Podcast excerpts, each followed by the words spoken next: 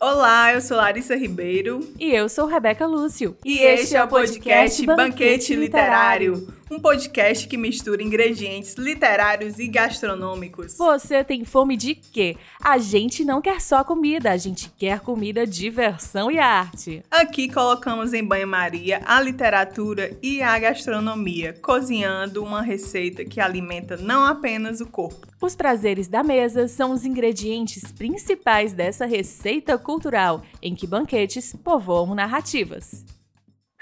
Degustação. No episódio de hoje, iremos falar sobre banquetes. Eu costumo ver banquetes em filmes medievais, mas também há o livro O Banquete de Platão, que rendeu peças e filmes. Aqui mesmo, em Fortaleza, temos um restaurante chamado O Banquete.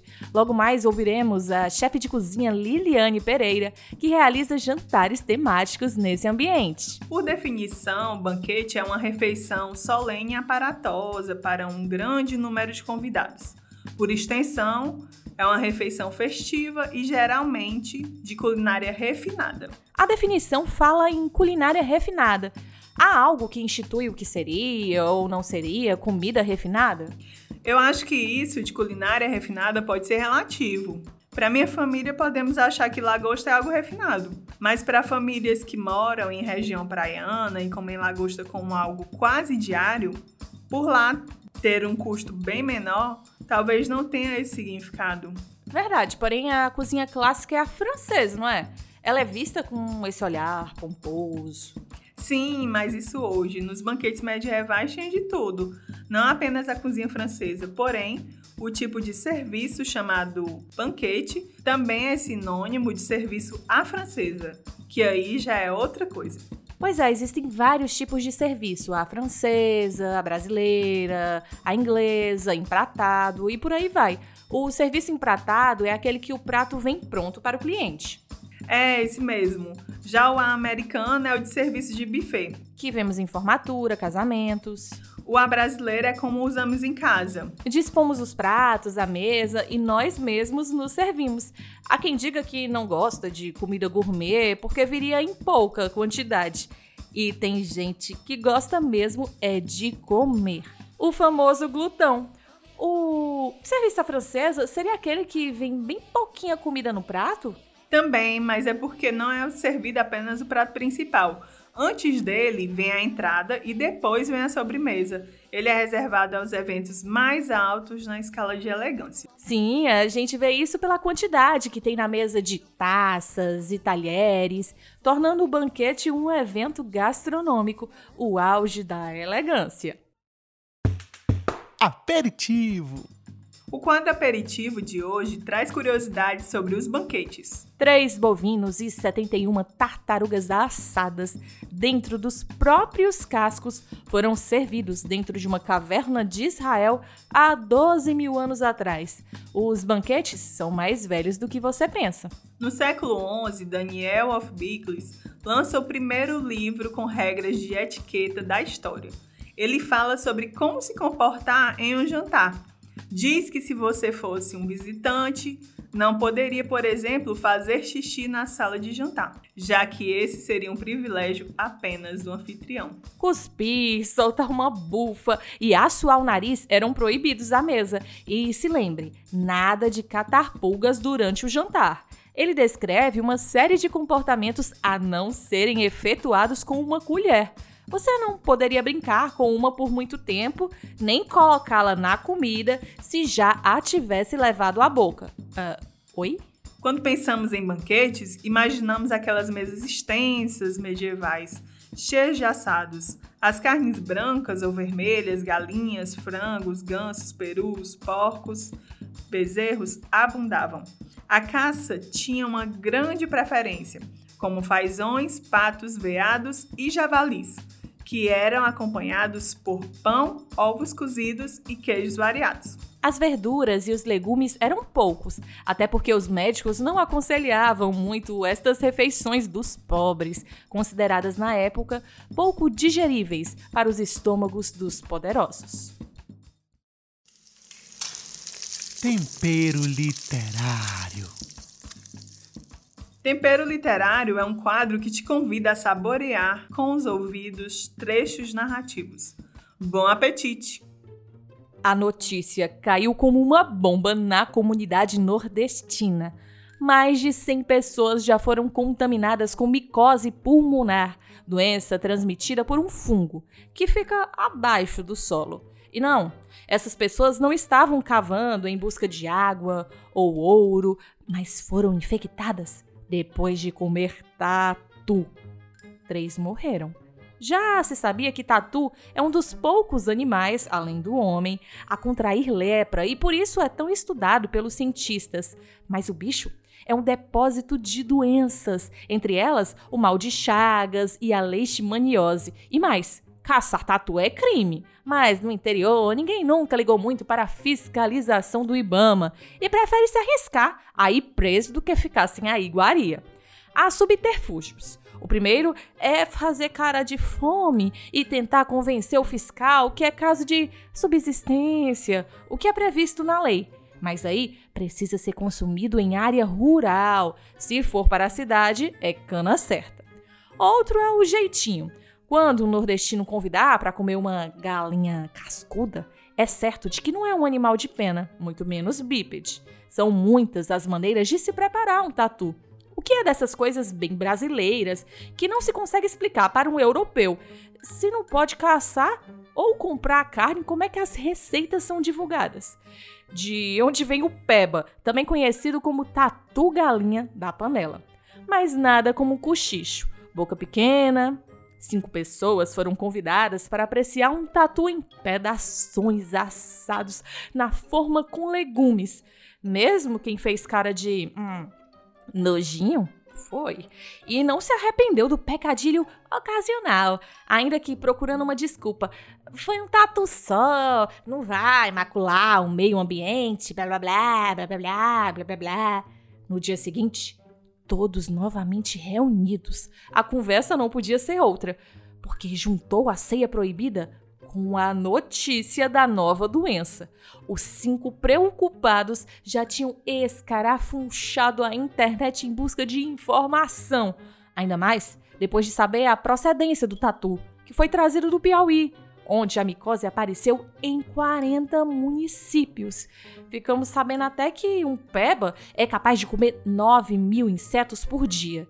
Não havia médicos no recinto, mas não faltaram receitas, todas com uma dose de pinga. Esse é o mal de quem frequenta boteco. Acha que tudo se resolve com um goró.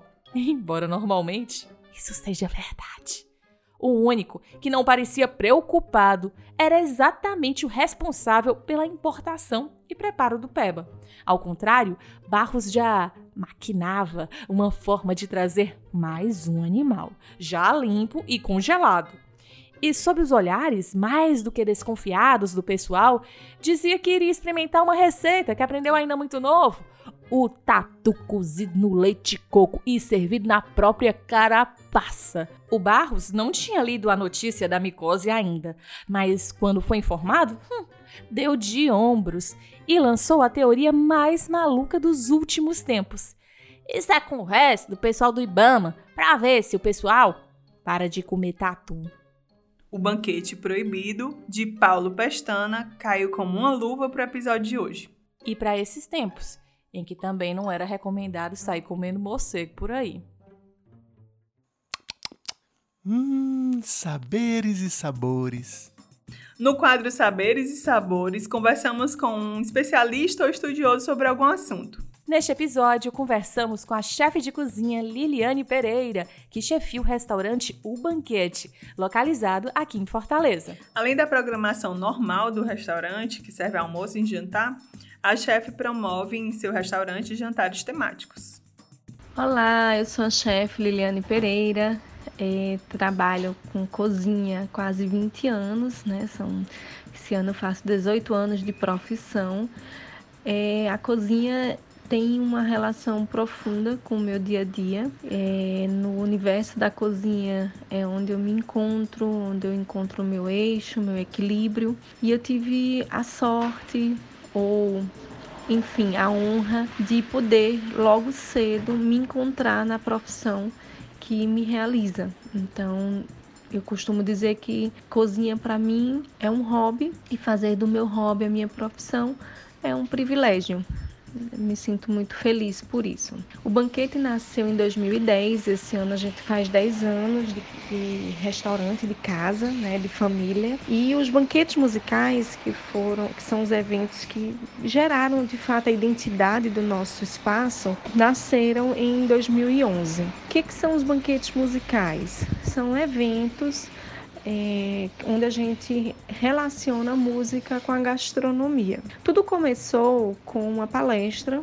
sobre as quatro estações de Vivaldi que eu assisti na Livraria Cultura de um professor da Nova Acrópole, onde ele fez uma apreciação musical sobre os quatro movimentos que Vivaldi compôs: primavera, verão, outono e inverno. E durante o ensaio, durante a apresentação, me vieram vários sabores em mente vários, várias ideias de temperos e apresentações de pratos compondo cada sinfonia, cada movimento daquele. Então surgiu a ideia, em agosto de 2011, da gente fazer o nosso primeiro banquete musical. Então a gente se inspirou aí é, nas estações e para cada apresentação musical eu entro eu entrei com um prato explicando através do sabor que a gente tinha acabado de ouvir. Deu muito certo, as pessoas gostaram cada vez mais e aí começamos a desenvolver outros temas, dentre eles temas de cinema também. Então a gente teve aí na literatura shakespeariana o Romeu e Julieta e de Vitor Hugo Os Miseráveis. Foram dois temas, dois livros, dois filmes que a gente se inspirou nas, nas cenas mais marcantes e aí em cima dessas cenas eu fui também desenvolvendo os pratos. No Romeu e Julieta a gente dividiu em quatro etapas, onde a gente vem a primeira que é o encontro né, de duas almas de distintas personalidades, de distintos hábitos e culturas, né? E inclusive tendo um impasse aí que a família era inimiga. Então, o primeiro prato foi uma cheesecake, uma entrada, foi uma cheesecake salgada de ricota com costelinha de porco ao molho de goiabada. A ideia era que de um lado você tinha um elemento mais neutro, mais brando, que foi representada pela Julieta, e o outro que foi exatamente essa costelinha no molho de goiabada, que era uma coisa mais forte, representando o Romeu. Eles se unem nas suas diferenças e quando são apreciados juntos em uníssono, eles se transformam numa explosão de sabor. Visto de maneira de fora, né, visto de fora, a cheesecake de ricota em si não tem tanto sabor, né? Ela, ela é singular, mas é, é, comum na verdade. E a costelinha, o molho de goiabada, soa-se um pouco é, exótico demais. Mas quando juntos, dá esse uníssono que eu acabei de falar. Depois a gente vem aí com o encontro, né? O primeiro encontro dos dois. É, onde a gente vai trazer um prato geralmente de peixe. Nesse caso eu usei foi um, um filé de peixe é, ao molho de espinafre, que representa a esperança, espinafre com hortelã. E ele vinha com umas batatas é, para compor todo o prato. Então o prato ele vinha com essa ideia da esperança de, apesar das diferenças, apesar das dificuldades, eles se encontrarem. Depois a gente entra com o, o grande impasse, que é a morte, né? Quando ela toma, a Julieta, ela toma o veneno para conseguir é, se passar por morta e, enfim, ficar junto com Romeu. Nesse momento, a cena ela é mais forte, é uma cena de morte, a gente usa carne ao molho de vinho, representando esse sangue que será derramado em nome do amor.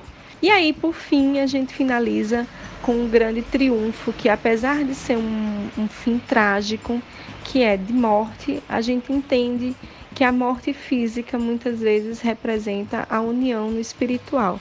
Então aí vim com uma sobremesa de chocolate com calda de frutas vermelhas. Agradecemos a chefe Liliane Pereira pela participação enriquecedora no nosso podcast. Põe no forno! Põe no Forno é um quadro que te convida a pôr as mãos na massa. Quem se arrisca como mestre Cuca? No Põe no Forno de hoje, a receita é de um assado, prato muito presente em vários banquetes. Assado de frango. O bom dos assados é que o trabalho maior quem faz é o forno. Aqui sugiro um tempero para você deixar o frango imerso por no mínimo 4 horas antes de ir para o forno. Então vamos à receita. Para esse tempero do frango, você vai precisar bater no liquidificador uma cebola média, 5 dentes de alho, uma pimenta malagueta fresca, uma colher de chá de cominho moído, uma colher de chá de pimenta do reino moída, uma colher de sopa de ervas finas secas, uma e meia colher de sopa de sal, suco de limão e 4 colheres de sopa de azeite de oliva. Você deixa o frango temperado na geladeira até a hora de assar põe numa assadeira untada uma camada de cebola, pimentão, cenoura, alho poró e põe o frango em cima dessa camada. A cada quilo do frango, ele passa em média meia hora no forno. Depois é só se deliciar. E se eu não gostar de pimentão? Ah, e é só selecionar os ingredientes de sua preferência. E se deliciar. Sobremesa. Sobremesa é um quadro que dá dicas de filmes, livros ou eventos. E a nossa dica de hoje é o filme Festa de Babette. Filme dinamarquês de 1987 que se passa em 1871, quando Babette chega a um vilarejo na Dinamarca, fugindo da França durante a repressão à Comuna de Paris. Ela se emprega como faxineira e cozinheira na casa de duas solteironas, filhas de um rigoroso pastor. Babette limita-se a cozinhar apenas pratos melhorados que seus patrões já são acostumados até que ela recebe um prêmio de loteria e resolve oferecer um verdadeiro banquete para a comunidade. Interessante é que ela é francesa e resolve fazer iguarias que jamais aquela comunidade pensou em provar. Um filme muito interessante e que dá água na boca. Nosso programa de hoje está chegando ao fim. Mas o próximo episódio já está untado e temperado, que nem os pratos de Babette. E o tema será quentíssimo, apimentado. Sim, no próximo episódio falaremos sobre erotismo. Você não pode perder. Mais um banquete literário. O podcast Banquete Literário é fomentado com recursos da Lei 14.017-2020. Lei Aldir Blanc, por meio da Secretaria Municipal de Cultura de Fortaleza. Agradecemos ao apoio da Prefeitura Municipal de Fortaleza, da Secretaria Especial da Cultura, do Ministério do Turismo e do Governo Federal. Até mais! Até!